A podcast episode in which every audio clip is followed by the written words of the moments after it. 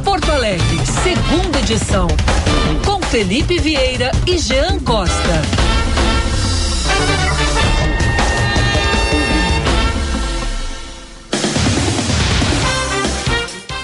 11 horas, bom dia Porto Alegre, bom dia Rio Grande do Sul, bom dia internautas em todo o planeta. Hoje vai ser um programa mais curto, até 11h40, porque temos Copa do Mundo em fase decisiva, é a terceira rodada do Qatar 2022. E nós, é claro, vamos estar acompanhando tudo na Band News FM. Serão quatro jogos para definir na formação dos grupos e a passagem para a próxima fase.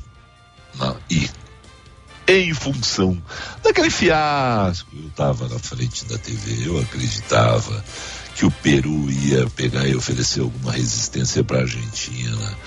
Na Copa do Mundo 1978. A Argentina precisa fazer seis gols no Peru. Não, mas não vai fazer.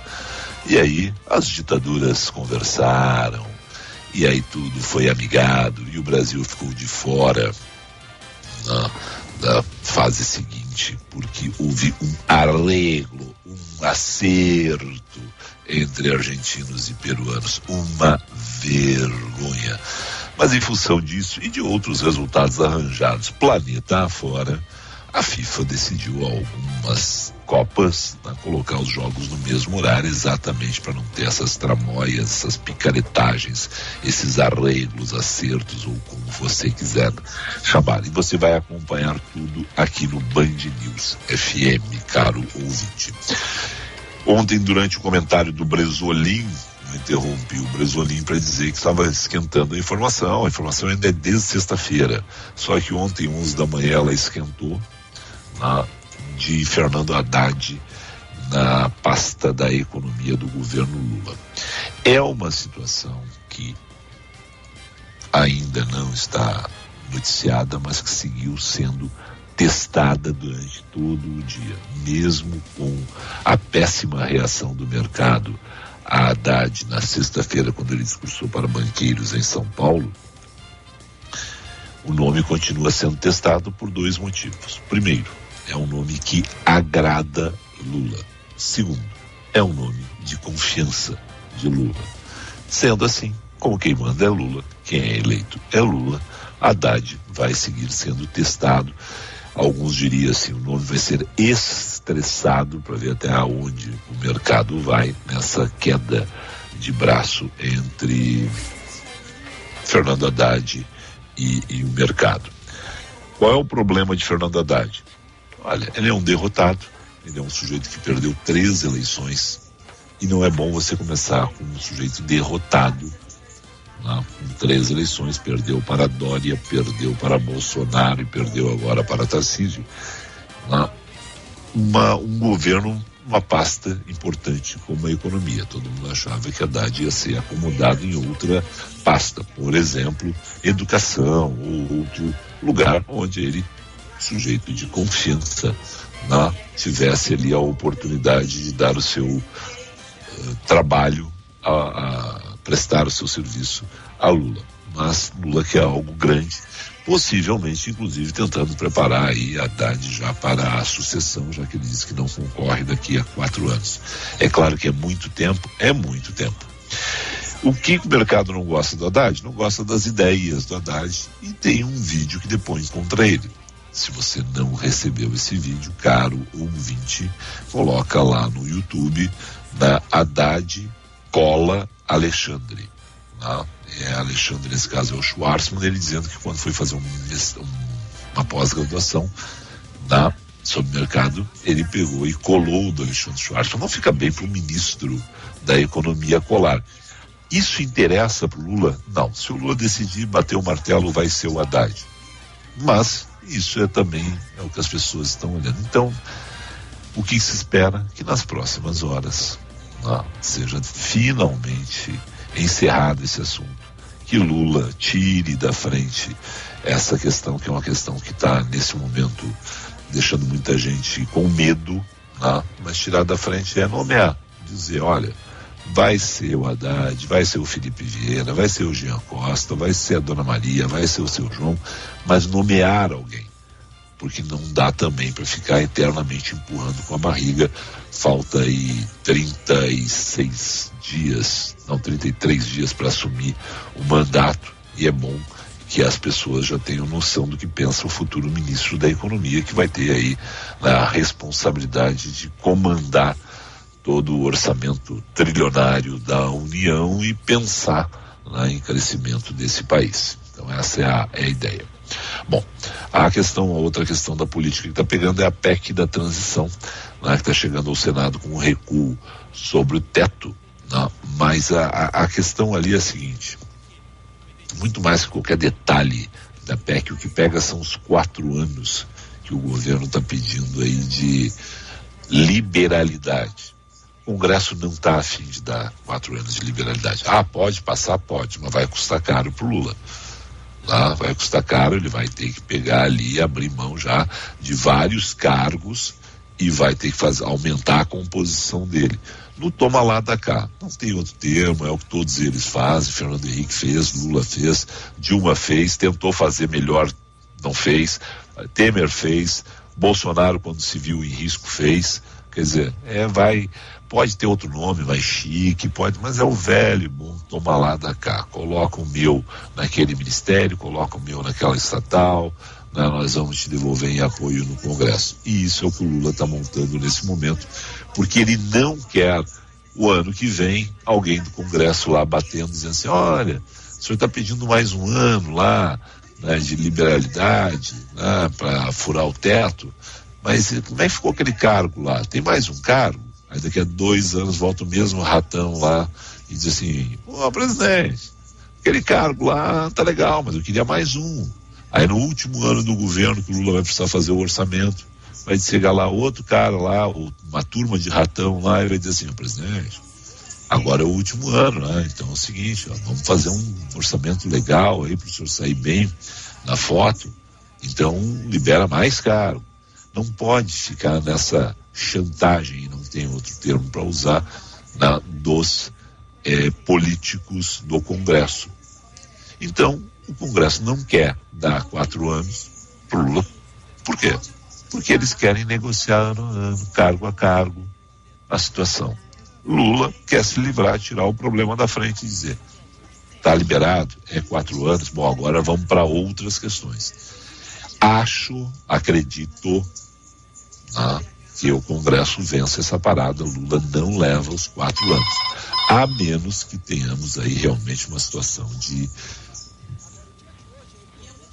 é, uma grande concertação, diria, diriam alguns, né? uma grande concertação, uma grande negociação, colocando para dentro do governo muito mais partidos dos que estão nesse momento negociando ou já participando do governo de transição. Serão fortes nos próximos dias em Brasília, de tédio não morreremos. 11 e 8. Jean, bom dia. Muito bom dia, Felipe. Bom dia a todos que nos acompanham aqui na programação. E é um cenário que a gente vai acompanhar com cautela, né? Essa tua manifestação sobre o Haddad me chama a atenção para um ponto, uma crítica social que eu. Crítica social não, mas crítica de, de rede social que eu vi que eu achei muito forte em relação a tanto ao Paulo Guedes quanto ao próprio ex-prefeito de São Paulo, né? A gente sai do posto ao poste Ipiranga, né? Corneteando ambos os dois, né? Achei forte assim, mas acho sempre importante de pontuar, né? Eu particularmente não não, não considero um nome nada bom né, para ocupar esse ministério, caso seja o escolhido de fato. Bom, Paulinho Pires já está conosco e o Dado Schneider lembra com detalhes daquilo que aconteceu na Argentina em 78. Para sorte dele, ele estava lá, deve ter passeado pela Florida naquele momento maravilhosa, Florida ainda, tá? E comido belas carnes, tomado já bons vinhos. Vinhos melhoraram depois de 78, mas já deve ter tomado bons vinhos acompanhando lá a Copa. Ele e a Argentina precisava fazer quatro no Peru, o saldo do Brasil era de três, fez seis. Eu estava lá naquela Copa, vi Brasil dois, Itália um, jogaço, eu me lembro desse jogo, e Argentina três, Holanda um, que foi a final. Eu torci na, pela Argentina, mas, se, mas eu me lembro que eu torci pela Argentina vestindo um pullover abóbora. Até isso eu lembro, viu, Paulinho Pires? Uhum. Roda a vinheta do homem.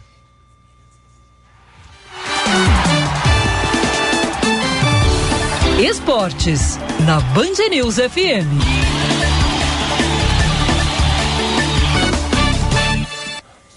por que, que, eu torci para a Argentina, Paulinho? Porque ah. meu pai tinha dito que Buenos Aires era bem mais fácil de que Amsterdã e que nós iríamos a Buenos Aires. Então, então ali. Tá... Eu, eu, não entendi uma coisa, Felipe. Bom, ah. dia a ah. você, Jean e ouvintes. Dia. Torceu para a Argentina com um, um pullover, abóbora. abóbora. É, laranja. Então com a cor é, da Holanda, como é que é, é isso? Me explica a situação. Da hora. Eu, eu me lembro, tem coisa gozada, né, cara? Tem coisas assim que a gente tem esses uh, highlights, né? esses insights. Eu me lembro do meu irmão, uh, o Ronei, me cobrando isso. Eu não sei porquê, estava frio aquele dia, eu peguei aquele, gente foi pra frente, eu me lembro perfeitamente disso. E ele assim, tu tá torcendo pela Holanda? Eu disse, não, pela Argentina, o pai falou de Buenos Aires aí e tal. aí eu, mas tu tá de laranja, abóbora? Eu disse, ah, tô com frio, acho que foi alguma coisa assim, viu? É. Acho que foi alguma coisa assim. Não, mas é.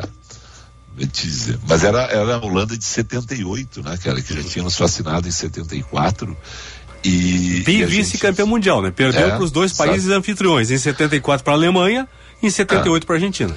É. Vamos lá. Bom, Paulinho, temos Copa do Mundo pela frente e temos só 40 minutos de programa hoje. Não, vamos lá, vamos acelerar aí. Por falar em Holanda e Laranja Mecânica, Holanda tem campo meio-dia, definição do grupo A, Holanda e Catar, Equador e Senegal. A Holanda contra o Catar joga pelo empate, o Equador contra o Senegal joga pelo empate, então Holanda e Equador pelo empate aí para avançarem as oitavas de final da Copa do Mundo. O Senegal tem que vencer o Equador para passar de fase e vencer o Equador, o Senegal está estará na próxima fase. E às quatro da tarde tem a definição do grupo B, com Gales e Inglaterra, Irã e Estados Unidos, nesse grupo, as quatro seleções brigando pelas duas vagas para a próxima etapa da competição. Eu sei que eh, a seleção é o time que faz a tabela, se eu estou uh, enganado essa frase lá dos anos 70, de Frederico Adaldo Balvê, que é o time que faz a tabela, se eu estou enganado, Exata, dele, né? exatamente, né? exatamente. Do Balvê. Mas assim, é. eu particularmente, viu, Felipe? E, eu acho que a frase até era do Minelli. Do Minelli, é? Eu acho uhum. que era do Minelli, mas o Balvê era dirigente. É. Eu, eu acho, estou chutando, Paulinho, sim, sim, eu sim. acho que a frase era do Minelli. Bom, mas de qualquer forma, do Inter lá, campeão em 75. Na verdade, campeão brasileiro pela primeira vez em 75. Seja do Minelli ou, ou do Balvê, na verdade. Eu não sei a, a, tua opinião, Felipe, do Jean, dos ouvintes aí, mas eu, por exemplo, eu prefiro sempre o caminho mais fácil. Para chegar falando, ah, não, interessa, não, vamos pegar a Holanda, vamos pegar a Inglaterra, a gente não. Se puder pegar os bambambans, os fortes na final, beleza para mim. Então por que eu tô dizendo isso aí?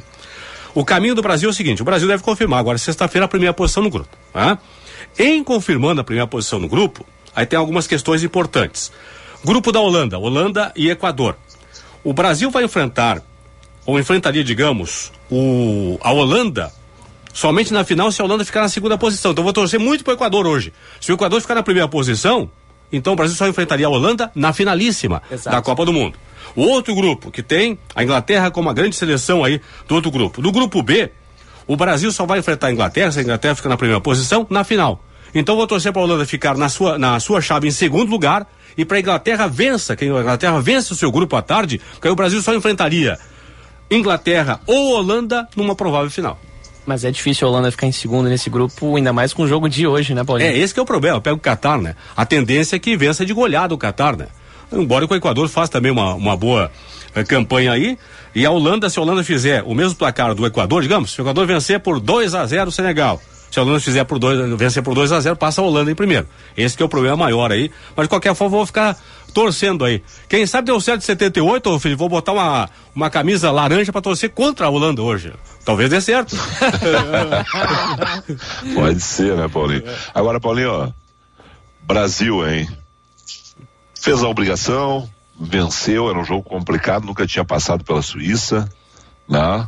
E agora vem o Camarões. Vamos, vamos poupar, né? É, não, tem que poupar. Acho que está no planejamento do Tite, certamente. Ele vai, não digo que vai poupar o time inteiro, mas certamente vai colocar um time misto para enfrentar na sexta-feira a seleção de Camarões, porque aí sim, aí na terça-feira da semana que vem tem jogo decisivo, jogo importante aí, segunda ou terça, vai depender se o Brasil vai ser primeiro ou segundo, mas deve ser segunda-feira até o jogo do Brasil contra uh, o segundo colocado do grupo H, que é o grupo que teve ontem a vitória de Portugal, Portugal passando aí já de fase a próxima etapa. Então o Tite tem que realmente poupar os seus principais jogadores, colocar um time misto para dar uma descansada pro pessoal que realmente esticou a corda dos dois jogos aí contra sérvios e suíços. Então popa a, o pessoal aí contra a seleção de Camarões para estar para estarem 100% todos eles os jogadores contra Portugal, contra o Uruguai.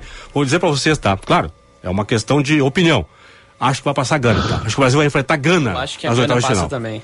Portugal vai passar em primeiro, eu acho que, porque eu acho que Gana não vai perder para o Uruguai. O Uruguai não vai vencer Gana. E em não vencendo Gana, passa Gana na segunda posição e teremos Brasil e Gana nas oitavas de final. Então tem que Olha dar uma poupada aí. É, tem que dar uma poupada, até porque é o seguinte, né, cara? A partir das oitavas é jogo de três em três dias, né, Paulinho? É de três em três dias e a mata-mata perdeu, tá fora, é. volta pra casa. Não tem. É, é mata, não é nem mata-mata, é, é, mata. É, porque não é de volta, exatamente. É, é, é jogo é único. Mata. É só mata. É jogo único. Né? Então, é mata ou morre, gente, na verdade. É, e a gente já se deu tão mal, né? Em algumas Copas assim que a gente achava que ia com tudo, né? Cara, 2010, cara, lembra assim, aquele 1x0 da aquela virada da Holanda. Ah, meu Deus do céu. É, Finalzinho do primeiro é. tempo, o Kaká. Não, não ele perdeu, né? O goleiro é, holandês mas... acabou. Fez é, fez uma baita defesa. Era pra ser 2x0 ali no primeiro tempo já, né? Não. Aí o Felipe é. Melo. E aí o nosso Júlio César, nosso Júlio César e o nosso Felipe Melo, te é. É. Te dizendo. Mas vamos lá. Paulinho, um abraço pra ti. Grande abraço, até amanhã.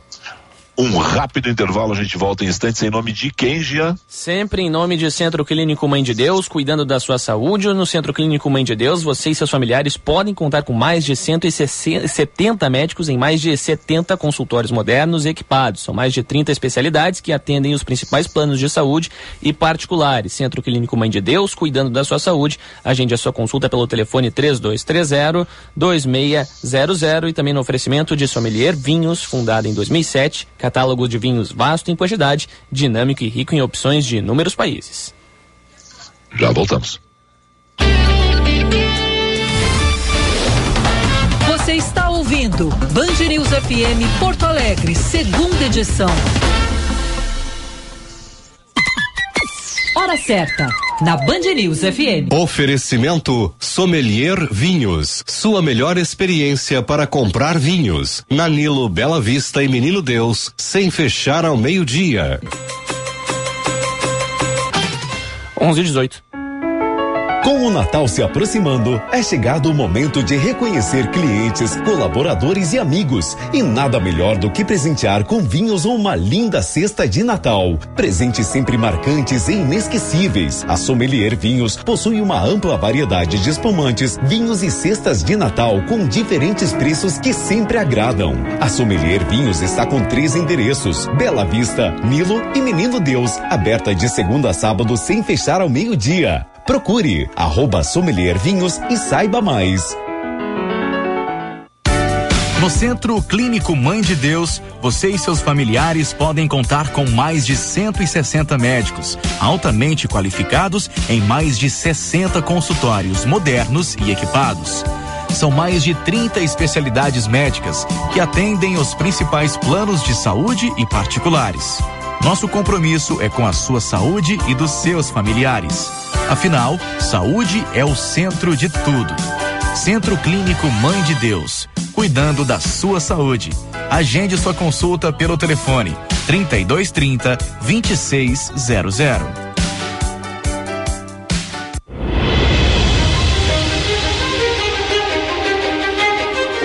Gaúcho poderá ter desempenho de vendas no Natal superior à média nacional. A expectativa é da Federação Varejista do Rio Grande do Sul, entidade que representa as CDLs no estado. A data mais esperada do ano pelos lojistas está se aproximando e a expectativa no varejo é positiva. A estimativa é que 118 milhões de consumidores saiam às compras.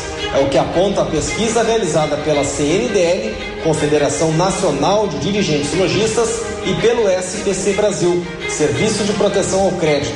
De acordo com o levantamento, o Natal deste ano deve injetar 66,6 bilhões de reais na economia. Federação Varejista do Rio Grande do Sul, a casa das CDLs gaúchas.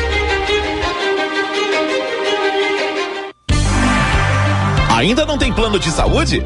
Ou quer fazer um upgrade para a Unimed? Essa é a hora. Começou a Black Week Unimed Porto Alegre. Aproveite os 30% de desconto com plano a partir de R$ reais nos três primeiros meses. Acesse unimedpoa.com.br. Consulte as condições e contrate. Traga sua empresa ou família para a Unimed. Cuidar de você. Esse é o plano.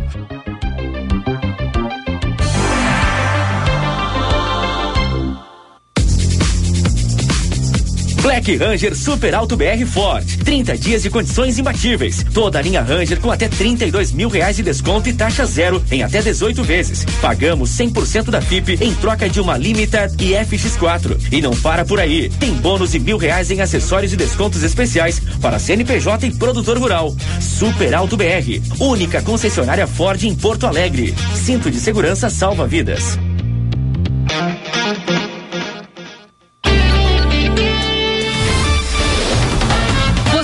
Ouvindo Band News FM Porto Alegre, segunda edição.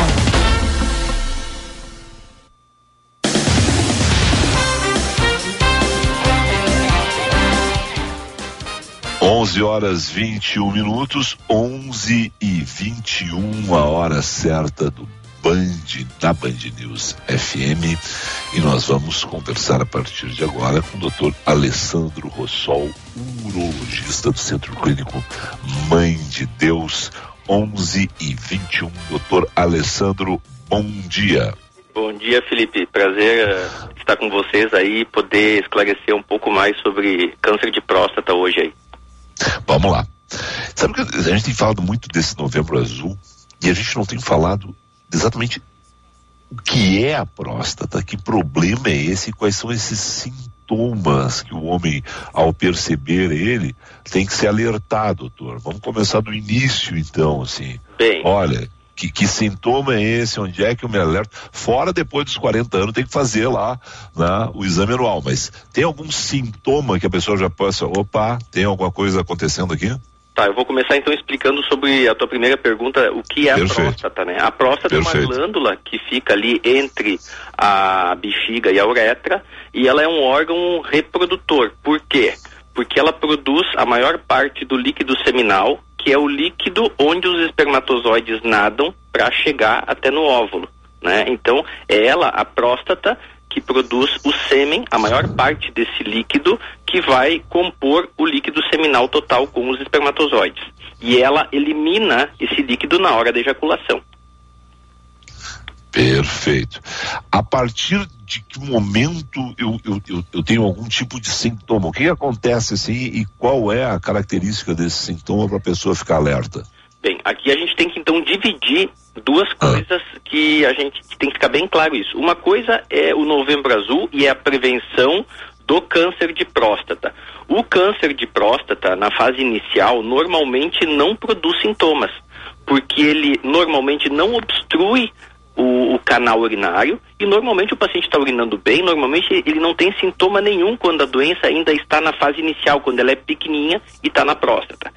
Já, por outro lado, quando se fala em sintomas de próstata, a gente está se referindo a próstata grande, que é a hiperplasia prostática benigna, que é quando com o envelhecimento masculino a próstata cresce e nesse crescimento ela obstrui a uretra prostática, que é por onde passa a urina, e normalmente esses pacientes têm dificuldade para urinar, levantam mais vezes à noite para urinar, eles têm uma sensação, às vezes, de esvaziamento incompleto da bexiga, fazem xixi e depois da micção tem uma sensação que uh, fica ainda gotejando um pouco de urina. Esses são sintomas de hiperplasia prostática benigna, que é uma coisa diferente do câncer de próstata. Certo. Claro, às vezes o homem pode ter as duas coisas juntas. Certo. Né? Daí ele pode ter tumor de próstata e pode ter hiperplasia. Mas os sintomas típicos da, de problemas prostáticos geralmente se referem à hiperplasia prostática benigna, que não é câncer de próstata. Entendi. Doutor, a, as pessoas estão uh, procurando naturalmente, os homens, no caso, naturalmente. O Sim, muitos médico, homens... o especialista, ou, ou ainda é mulher do sujeito vai lá e carrega o sujeito para dentro do consultório, doutor, faz uma geral nesse, porque elas estão mais acostumadas que a gente a fazer os seus exames regulares, doutor. Sim, uh, tem até um, um dado que uh, foi publicado recentemente pela Sociedade Brasileira de Urologia, que no Brasil Uh, os homens se cuidam menos que as mulheres, né? Os homens no Brasil, na média, eles vivem sete anos menos que as mulheres. Por quê? Porque eles, na real, estão se cuidando bem menos do que elas, né? E a mulher é realmente importante porque a esposa, a parceira do paciente, é muitas vezes a pessoa que dá um cutuco nele e diz para ele ir no médico procurar o atendimento para fazer a prevenção. Então eu gosto muito, inclusive muitas vezes a esposa vem junto no consultório trazendo o paciente, né, para reforçar essa ideia da prevenção. Muitos pacientes que vêm no consultório do urologista hoje, eles também não vêm só fazer um check-up da próstata, eles muitas vezes escolhem o médico urologista para ser o seu médico, ser o médico do homem, e nós urologistas muitas vezes também fizemos o check-up geral. A gente, além do PSA e do toque, a gente faz um, uma, uma bateriazinha de exames para ver colesterol, Sim. depois se precisar encaminha para o cardiologista, para um clínico, para algum outro especialista, mas o urologista ele está sim sendo o médico do homem e ele que faz essa prevenção uh, de outras patologias também junto com o câncer de próstata, que é o segundo câncer que mais mata no Brasil. Agora, do, agora, doutor, primeiramente, bom dia. A minha dúvida em relação a esses casos voltados ao câncer de próstata aqui no país diz respeito à região sul. É, aqui a gente tem visto com uma certa preocupação um aumento nessas taxas. É, havia uma especulação sobre o fato desta região do Brasil ser a, com o maior número de casos registrados. Eu não sei até que ponto isso se confirma de fato, mas é uma preocupação que chama a atenção, porque em relação às mulheres, o câncer de mama na região sul do país também tem taxas muito elevadas. Ao, a, que fatores é, é, é possível atribuir é, este dado tão preocupante em relação ao câncer de, ao câncer de próstata aqui na região sul do país? Eu não vou puxar apenas para o nosso Sim. tapete aqui do Rio Grande do Sul, de modo geral. Possivelmente se deve basicamente a duas coisas. Uma é que aqui se faz mais rastreamento, então a gente aqui no sul está procurando mais a doença.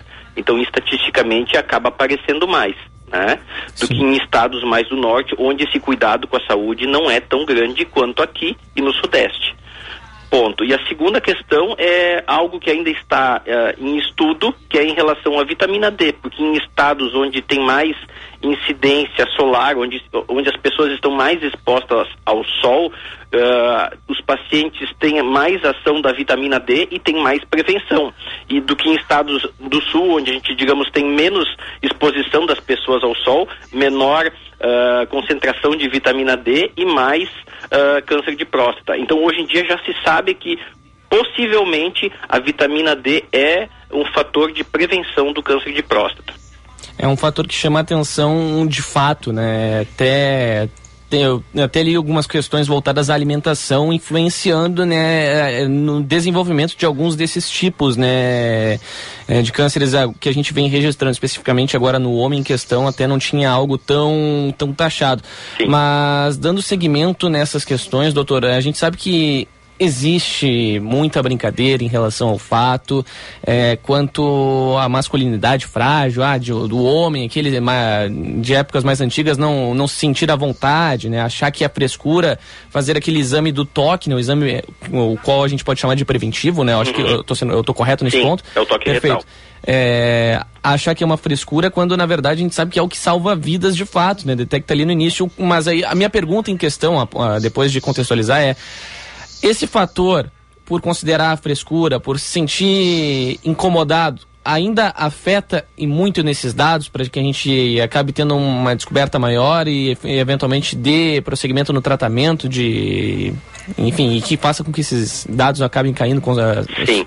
consequentemente Sim, o, na verdade muitos pacientes não procuram o médico para fazer o check-up da próstata porque tem, tem essa vergonha, tem esse tabu aí de que o exame de toque, o médico uh, introduzindo o dedo, o dedo com uma luva e uma, e uma pomada anestésica no reto possa prejudicar ou modificar a masculinidade dele, mas uh, é, o, é um dos principais exames, o exame de toque, porque no exame de toque a gente consegue, no toque, diagnosticar em torno da metade dos pacientes que têm tumor de próstata. Porque o tumor de próstata ele tem uma peculiaridade, a maior parte deles uh, ocorre na parte mais uh, externa da próstata, que é onde o dedo encosta. E quando o urologista toca aquela região ali, quando tem tumor, ele percebe uma área endurecida, que é o nódulo. E muitas vezes o, o, PSA ainda está baixinho e o toque detecta esse nódulo precocemente. E é uma situação onde a gente consegue diagnosticar precocemente e, e, tratar esse paciente no momento ainda inicial e curar esse paciente do câncer de próstata. Porque quando a gente acha o câncer de próstata na fase inicial, a chance de cura é muito grande, diferentemente de quando ele é ele é diagnosticado tardiamente. Eu posso contar um caso para vocês? À vontade, doutor. Eu tive um caso de um, de um, paciente uns anos atrás que ele consultou comigo e ele tinha um, um, um toque normal e um PSA um pouco acima do normal, né? Então ele tinha uma alteração. E eu sugeri para esse paciente fazer uma biópsia, que é a conduta que quando um dos dois está alterado, ou o toque ou o PSA, a gente indica fazer uma biópsia ou eventualmente também a gente pode fazer uma ressonância, tá? E esse paciente, naquela vez, eu disse para ele assim, olha, seu fulano, o senhor tem que fazer uma biópsia de próstata porque o PSA está um pouquinho acima do normal. E dei a requisição para ele fazer o exame de biópsia. E esse paciente sumiu. A minha secretária depois ligou para ele, ele não atendeu mais o telefone e esse paciente sumiu. Ele voltou no meu consultório três anos depois, Nossa. com um novo PSA. Esse PSA estava em torno de 150. E eu disse, ué, por que que você, por que, por que que o senhor não voltou? Ele disse assim, não, porque um vizinho meu me disse que eu estava com problema de próstata e ele me indicou eu fazer um tratamento com babosa. É. E eu fiquei Essa. tomando babosa durante todo esse tempo e agora fiz um novo PSA. E o que, que aconteceu? A gente daí fez a biópsia, esse paciente tinha um tumor de próstata de alto grau, Nossa. esse paciente já tinha metástase óssea, esse paciente foi faz... não pôde mais fazer um tratamento curativo, esse paciente veio a falecer em torno de nove meses depois dessa segunda consulta. Então vejam bem que foi um paciente que ele, a... se tivesse feito naquele primeiro momento, chances altíssimas de cura e em questão de três anos ele deixou que essa doença progredisse para uma doença metastática e depois a doença evoluiu muito mal. Agora, essa, de um lado, automedicação com, com, com remédios comprados em farmácia, de outro lado, esse curandeirismo que ainda existe é algo que atrapalha muito a ciência, né, doutor? Sim, isso existe. É, infelizmente. Mas o paciente, nessas horas, a gente tem que o paciente confiar na medicina, na medicina claro. tradicional. Existem muitos médicos, pesquisadores que hoje estão atrás de, de medicamentos, de cirurgia, de, de, de exame diagnóstico, para sempre buscar o que tem de melhor para a gente uh, não só uh, curar os pacientes, diagnosticar precocemente e, e, e, e, proporcionar qualidade de vida aos nossos pacientes. Porque hoje a medicina ela está muito atrás sim de diagnóstico e de cura, mas também for, proporcionar aos nossos pacientes, às pessoas, uma qualidade de vida muito boa, né? Claro, com certeza. Doutor, a importância do Novembro Azul em tudo isso, né? É, há um aumento, aí eu vou usar abre aspas, espontâneo, fecha aspas, na, da procura de, de dos homens né, aos consultórios em novembro, dezembro, janeiro, naquela repercussão que existe nos meses seguintes, né, em função de tudo que a gente trata no Novembro Azul? Sim, uh, está aumentando. Claro que a gente não atingiu ainda um número que a gente gostaria que todos os homens fizessem a prevenção, né? Mas nos últimos anos, devido a essas campanhas que a gente tem feito, uh, tem se observado sim um aumento do número de pacientes que vêm no consultório fazer o check-up, que vêm fazer o exame de toque, o PSA, que vêm fazer um check-up geral, sim, o novembro é um mês que o urologista geralmente tem o consultório cheio e grande parte dos pacientes vem sim em busca do rastreamento do, do check-up da próstata. Perfeito. Doutor, com relação a, a, a essa situação envolvendo assim a, a, a saúde do homem e aí, quando o senhor falou ali que, olha, muitas vezes hoje é uma opção, porque antigamente era o clínico geral, depois o cardiologista, muitas vezes ficou sendo aquele médico na, confiança, talvez assim, seja o melhor termo. Hoje o senhor uma migração para vocês uh, urologistas também é em função de outras questões uh, ligadas né, a estresse, e aí a sexo, né, o homem né, enfrentando problemas com, com a idade, e aí, Simão, tô indo lá no urologista, vou ver o que que eu tenho, né, é, porque a gente, eu, eu, eu, sempre fico impressionado com aquelas histórias, assim, eu me lembro assim que, uh, e também é muito do, do imaginário de alguns, né, assim, olha, 80 anos estava lá fazendo sexo, tá? 70 e poucos, e hoje a gente vê que isso, é, é, essa conversa diminuiu. É um pouco, claro, da, da questão de não, não ser necessário mais ser aquele macho alfa, né? Mas tem essa preocupação, a questão Sim. sexual, além lá da, questão. Não Uh, no Brasil. Felipe tentou um assunto que, que realmente é bem importante, porque essa questão da próstata, ela foi muito uh, mistificada por ser a doença que o paciente depois trata, que faz a cirurgia de próstata e que fica impotente, né? Então, muitos homens também fogem desse assunto, fogem do check-up, porque se encontrar um problema ali na próstata, ele vai tratar e depois vai ficar impotente. Né? E aí que entra a urologia, porque a urologia é a especialidade que se ocupa do, do, do, da parte urinária, né? das vias urinárias, rins, bexiga, ureteres, mas também o aparelho reprodutor masculino, que a próstata se inclui. E também daí entra toda essa parte da sexualidade, da função erétil, da ejaculação. E sim, uh, muitos homens que estão nessa faixa etária de, faz o check-up da próstata depois dos 45, 50 anos, são homens que já estão numa faixa etária que já começa a aparecer um pouco da, da, da, da disfunção erétil, né? Que com o envelhecimento masculino, muitos homens começam a apresentar disfunção erétil, que a ereção já não é tão boa, né? Que já tem talvez a necessidade de usar um medicamento para melhorar a ereção. E, e também entrando no assunto da questão do, da, do paciente que trata o câncer de próstata, né, um, em torno da metade dos pacientes que têm diagnóstico de câncer de próstata e que se submete à prostatectomia radical, que é o tratamento mais realizado para câncer de próstata, metade desses pacientes depois da cirurgia tem disfunção erétil por causa da cirurgia, porque na cirurgia pode ocorrer lesão de nervinhos próximos da próstata ali que podem desnervar o pênis e deixar ele com impotência né? E aí que entra o urologista para dar todo esse suporte para esse paciente tratar o câncer de próstata, mas preservar a sua vida sexual. Porque o paciente que tem câncer de próstata, o que acontece na prática, no consultório? O paciente vem, a gente faz o diagnóstico, Uh, tem câncer de próstata, normalmente, na maior parte das vezes, indica um tratamento que vai ser cirurgia ou radioterapia. E daí, na hora do diagnóstico, está um estresse danado, o paciente está estressadão, ele quer se livrar do câncer, ele não quer morrer de câncer e ele se esquece da parte sexual. Mas depois de fazer o tratamento, fez a cirurgia ou a radioterapia, o PSA baixa, esse paciente depois fica tranquilo, está tudo bem, o PSA está baixinho, ele se livrou do, do tumor de próstata e a vida sexual piora, né? E daí a gente tem que retomar isso. Só que hoje em dia está mudando esse, esse conceito. A gente já está fazendo a prevenção da disfunção erétil nesse paciente já antes mesmo da cirurgia. A gente já está dando medicamentos orais, injetáveis, fazendo uso de bomba peniana, bomba de vácuo, para estimular esse pênis, para que esse pênis se mantenha funcional depois do tratamento do câncer de próstata, para que esse paciente depois siga a sua vida sexual numa boa. Perfeito. E é uma preocupação, claro, que existe dos dois lados, do médico e do paciente. Doutor, muito obrigado ao senhor. A gente está estourando o tempo aqui, porque tem a transmissão do futebol. Tá legal. Quero agradecer muito ao senhor, né, doutor Alessandro Rossol, que está lá no Centro Clínico Mãe de Deus, junto com uma grande equipe de médicos e profissionais para atender as pessoas. Abraço, doutor. Tá, obrigado Felipe, obrigado Jean, quando precisar que convidar alguém para conversar sobre urologia, andrologia aí, estou à disposição. Combinado, doutor.